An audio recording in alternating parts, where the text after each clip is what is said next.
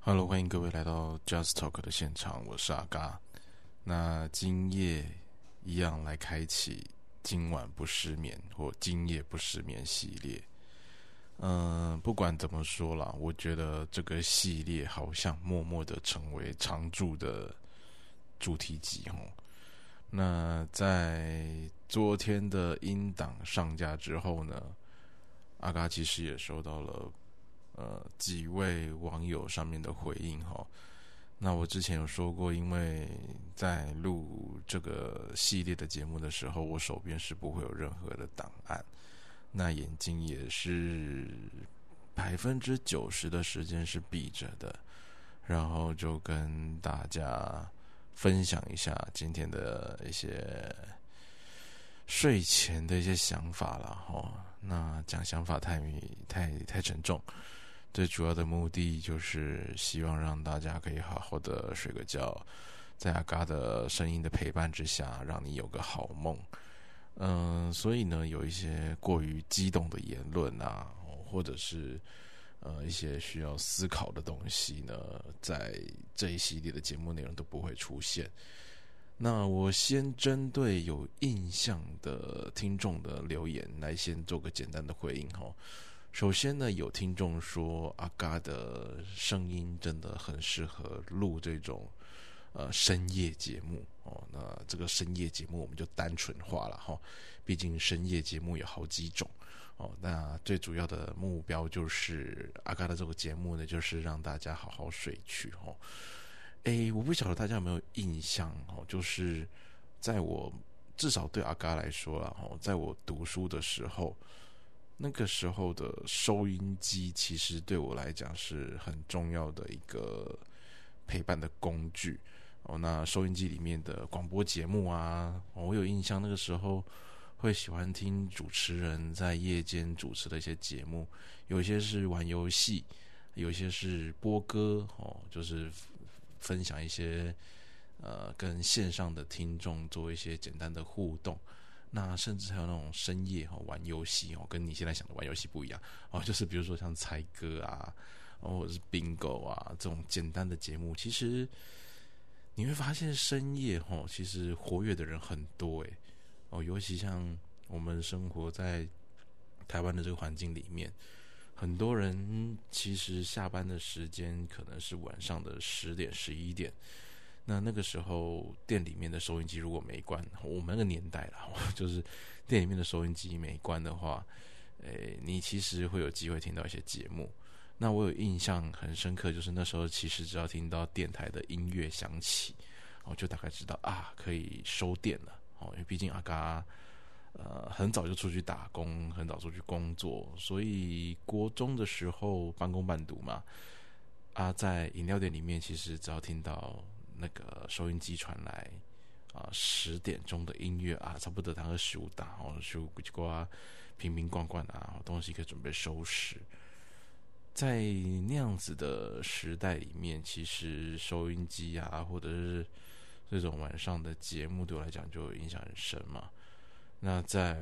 呃高中之后呢，晚上听收音机也是一种常态。我有印象，那时候其实，呃，阿嘎的母亲就是哈温布瓦哈，他现在已经在天上了。那个时候，呃，我妈她为了家计的关系，所以我妈是做那个家庭纺织的，就是有那种纺织机，然后在家里面做纱啦、做衣服、做裁缝。哦，那这种工作其实是我觉得是蛮辛苦的。妈妈其实让我印象很深刻的就是，她常常需要呃工作到凌晨大概三四点，然后就趴在那个裁缝机前面睡着。然后，身为儿子的我，毕竟工作也会工作的蛮晚的，通常十一二点回到家，然后就会坐在妈妈的裁缝机的对面，也可以抱鼻掐了哦。那个叫怎么中文叫怎么讲？嗯，有点想不起来了，那叫什么？步边车吗？想知道怎么讲的那个听众朋友，可以在下面回应我一下。反正我妈在裁缝机，然后我在步边车，或者是我们两个交换啊，我去裁缝机，妈妈在步边车，反正就会跟妈妈一起弄衣服啊，哦，然后做做裁缝手工啊，那不算手工了，反正就机械工啊，哦，然后或者是到后面用熨斗啊，去把做好的衣服烫平啊，然后一件一件摆好啊。那个时候通常是我跟妈妈每天对话交流分享的时间呢。而我印象很深刻，就是我不会叫我妈叫妈啊。你说他不不是叫你妈叫什么？给我母啊，给鸡啊。就是有人说他不会多不会谁，但我就觉得跟妈妈之间是一种有点像是姐弟之间的关系啦。因为毕竟也很早就需要帮忙分担家计。我必须说到，其实我爸在家里面的角色功能并不凸显。这种儿子代位的一种概念，其实从我自己学家族的人嘛，我觉得它并不是一个很健康的互动。但是有时候这种代位的补偿作用，的确会在家庭动力里面会发生。啊，这也是我后来去学家族治疗的时候，才会比较深刻的去理解这之间的关联，以及他对个人、对整个家庭环境所造成的影响。哦。那因为是今夜不失眠嘛，然后所以这个部分的理论我就不多说。可是简单来讲，就是在当年哦晚上的时候，坐在裁缝机前面，或者在熨斗旁边，跟妈妈聊天啊、拉勒啊，讲一些哦，然后讲无康波顺啊，哈，就是中文可以说是那种 谈一些简单的一些。杂谈哈，就是生活当中趣闻啊，或分享一些观念呐，啊，那时候其实就是也让妈妈不会觉得那么无聊了啊，或者是我跟妈妈就一边就母子两个哈，一边工作一边听着收音机，然后针对节目的内容啊，有时候有些猜歌啊，我听前奏猜歌啊，哦，或者是玩那种 bingo 九宫格啊，去猜的那种游戏哈，我们就会在。那个收音机的另一边猜的很开心，那不晓得各位有没有这样的经验？我觉得那一段时光是，呃，我跟妈妈算非常靠近的一段时光，啊，毕竟我妈严格说起来走得早了哈，呃，还是奉劝大家哈，身体不舒服啊，有需要检查就检查，有需要开刀就请开刀，该化疗就化疗，不是诅咒你会得癌症啊，但是我是说。我妈那时候其实就是呃乳癌嘛，那有发现状况，可是她不愿意开刀，我一份把她送进开刀房外面，她最后还是选择拒绝啊。这是有时候我应该这样说了哈，差题没关系啦，就是家人之间，你会常说啊，健康是自己的，身体是自己的，可是当你有了家人之后，你有了羁绊之后，你会发现，呃，你所认为的自己的，它就没那么简单了。你需要去考量到的是整个家庭、家族之间的关联性，他们是非常非常的重要。那甚至，嗯，在这个过程里面，哈，嗯，你会发现，跟家人之间的互动，我也许又差了题啊。就是跟家人之间的互动呢，它是会会遗传、会影响的，哦，会遗传、会影响的。所以啦，哈，我会觉得，唉，把题再插回来一下，这地方插的有点远哈。呃，我应该说的就是，家人之间的互动是非常非常值得耐人寻味的。那跟家人的互动呢，也会影响到你日后的一些生活、人群之间的互动模式哈。那我再把我我前面其实现在岔题岔到有点远啊，但不管怎么样，我先把它拉回来一下下。总而言之呢，就是我觉得在跟呃半夜听收音机，然后跟大家聊聊天啊，去猜猜故事那个过程当中，是我跟深夜节目哈那个起源的一个开始，所以这里面充满了蛮多跟妈妈的珍贵回忆啦哈，呃。我觉得差题的盲点就在这里，尤其是你闭上眼睛差题的时候，你会差差的有点远，然后突然不知道该怎么回来。所以大家如果觉得太生硬的话，请大家多多包容一下。反正就只不过是一些声音呐，你可以把我的声音当成某种程度白噪音，是让你好睡觉的哈。这一些都没关系。那我们再来说一下，就是跟深夜节目之间的关联性，就是呃半夜时间，哦，我刚前面讲比较多跟我妈有关的事情了哈。那我后面再讲，跟大家分享一下，就是说，呃，有时候在深夜节目，呃，听久了也会想自己试着主持看看嘛。哦，所以其实那时候我有应征地方电台的深夜，原本是助理企划。哦，那后来呢，也是到了现场中，他们说，哎，你的声音听起来好像蛮适合做主持的，那有没有兴趣来播个歌？我想说，问我有没有兴趣当主持，然后叫我来播歌，是怎么样的一个连接呢？哦，那其实最主要的部分啊，就是主持人是主持人，但我还是主要帮忙播歌。只是他跟我说，假设主持人有事的时候，会请我帮忙带个班。哦，那那个时候其实我印象比较深刻的就是，每一天晚上要播的歌单，在节目开始之前都要准备好。然后因为毕竟是地方型的电台嘛，版权的观念也比较薄弱，所以那个时候的确会有一些。呃，在版权没那么明朗状况之下所播的歌啊，这些都是有的。那当然，皇天不负苦心人哈，总是会有机会的，只怕机会来的时候你还没准备好，平常就要准备了哈。嗯，有两次呢，主持人刚好生病啊，两次哦，我印象深刻，两次主持人刚好生病，就是喉咙不舒服。那第一次的时候呢，他没让我讲太多话，反正就是啊，今晚主持人不舒服，那我们就来代班。要帮大家播的歌是什么什么什么，然后再帮大家播的歌是什么什么什么，然后我印象那时候，呃，夜班的主管跟我讲说，我不需要讲太多话，哦，主要是跟大家讲说你要播什么歌，然后最后呢把听众来信念一念，啊就可以完成了。但是就是我印象比较深刻哈，因为有两次嘛，那第一次就是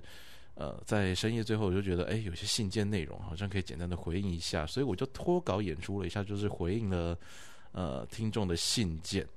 那回应的信件之后，哎，大家觉得，呃，好像回应的还有点，有点不错的互动性哦，所以就让我在第二次代班，因为那个主持人连续两天嘛，第二次代班的时候就多了一点时间让我去回应听众的一些来信。那时候在电台里面真的是收信哦，我觉得那时候真的大家寄信过来，那你晚上的时候就把那些信件内容拿出来念，这个东西。对我来讲是啊，一个青春回忆回忆的岁月啊！我那时候读真的是在念读者来信，那种感觉真的很特别，跟你现在看 email 啊，或者是呃收简讯的感觉非常非常的不一样。然后隔了一个月之后，他们就说，那不然半夜时段，呃，原本我代班的那个主持的时间是十一点到凌晨的两点，他们就问我说，那刚刚你有没有兴趣？就是两点到。凌晨四点，然后这段时间有一个更深夜的节目，其实我就觉得说你算是拂晓了吧。那时候会有人听听听电台吗？那时候大部分应该都是听播歌比较多吧。因为那时候其实你仔细看一下，那时候电台大部分都是播音乐哦。节目通常到两点就会收播，或者是两点之后大部分是录音的录音档。那那时候两点到四点这段期间呢，你可以想想看，你 T A 会是谁？就是你的客群。大部分其实就是超商店员，因为他们在值大夜班，或者是晚上的卡车司机、货运司机，因为你就会跟他们一起在半夜在路上在空中一起跟他们做这样的一个分享。哦，那主持深夜节目很重要的一件事情，也是需要掌握到呃当时的一些气氛，然后还有回应听众的需要。我那时候其实印象蛮深刻，就是主持深夜节目的时候。有几次开放 call in 哦，那时候第一次跟陌生人对话，其实心中难免有点小鹿乱撞。那个小鹿乱撞是哦，心中偏颇菜了，真正接下今天我们在讲，啊，人讲的话，让我都接不，我觉得人家说的话没有办法接得上话。但好在我觉得，至少在整个里面，大家给的包容性是很够的啊。所以一凡是第一次回信，他们也给的，呃，就是。就应该说，民众给的回馈都还蛮正向的。那我们当然就是更正向积极去回应他。呃，最关键的一件事，我觉得回信这件事情是你永远无法知道写信给你的人他真实的特质会是什么样子，甚至有没有可能透过网剧来去认识，都是一个那时候没有网剧，那时候就是线下见面会哦。那时候其实蛮流行这种东西的，哦，就跟主持人啊，好就一些见面啊等等之类的。那言归正传哈，就是在深夜两点到四点你要主持节目，那你最关键的事情就是你要回应听众的需求嘛。那当听众没有需求或听众没有寄信来的时候，该怎么办呢？哦，就是播歌，然后准备好自己今天要分享的小故事。哦，你可以传分成好几个段落，哦，散落在中间不同的呃每一段的节目里面。所以其实那时候也造就了一个功夫，哦，就是我们可以去呃把一首歌，或者是甚至好几首歌串成一个故事的这样的一个功力。啊，在那个年代其实是蛮。类似即兴创作的一件事情，可是我觉得还蛮好玩的啊！他就是等于素材都给你，然后那种去做编排，他真的是某种程度上的主持人啊！这个意义对我来讲也是非常有趣，更且他也滋润了我后续的一些呃行为啊，或者是表现上面的发展啊。好，那回过头来哈，就讲说在主持深夜节目这件事情。过去也曾经做过，那现在又再做一次，差别当然有了。第一个是以前主持深夜节目是人家直接给我薪水嘛，哦，然后有个脚本。那现在是没有薪水，要靠自己，这是比较最具体而且明确的差别。可是你说自由度上面有差吗？嗯，我对我来讲，我觉得深夜节目的自由度都算大，还 好，只要你不是新三色哦，其实大部分可以聊的面向蛮多的，而且那时候其实。我觉得在半夜吼，大家惺惺相惜的感觉会更强，因为你看的那时候的读者来信，还有想象在货运上面或者在公路上跑的货车司机啊，哦，他其实也是忙了一整天，就回来又回到你这个地方来，那这种感觉也是蛮特别的啦，哦，也是蛮特别的。那所以我们大家同等一下，就是说，呃，今天跟大家分享的就是。阿嘎录这节目呢，也是希望在空中可以陪伴大家，让大家比较好入睡。那呃，深夜节目对我来讲，是我跟我妈一个蛮重要的回忆。毕竟我们都在深夜的时候还在工作。那呃，我对我妈的一些印象，也都是在深夜的采风机前面。啊，这对我来讲是嗯，人生小小的遗憾，但也会是人生很重要的一份精彩。啊，那大概。最主要的是希望说，过去有这样的经验，然后在新的节目里面，或新的这样的一个录制计划里面，能不能够有效帮助到呃不同的朋友来了解一下，呃我们在深夜节目里面在做些什么事情。好了，那以上就是今晚要跟大家分享的全部内容。如果你喜欢的话，欢迎你帮我呃按赞、订阅、加分享。那如果你觉得还好也没关系，整个园区逛一圈之后，再让你改变心意都可以。好，那我是阿嘎，感谢大家今晚节目的参与，我们就下次再见喽，拜拜。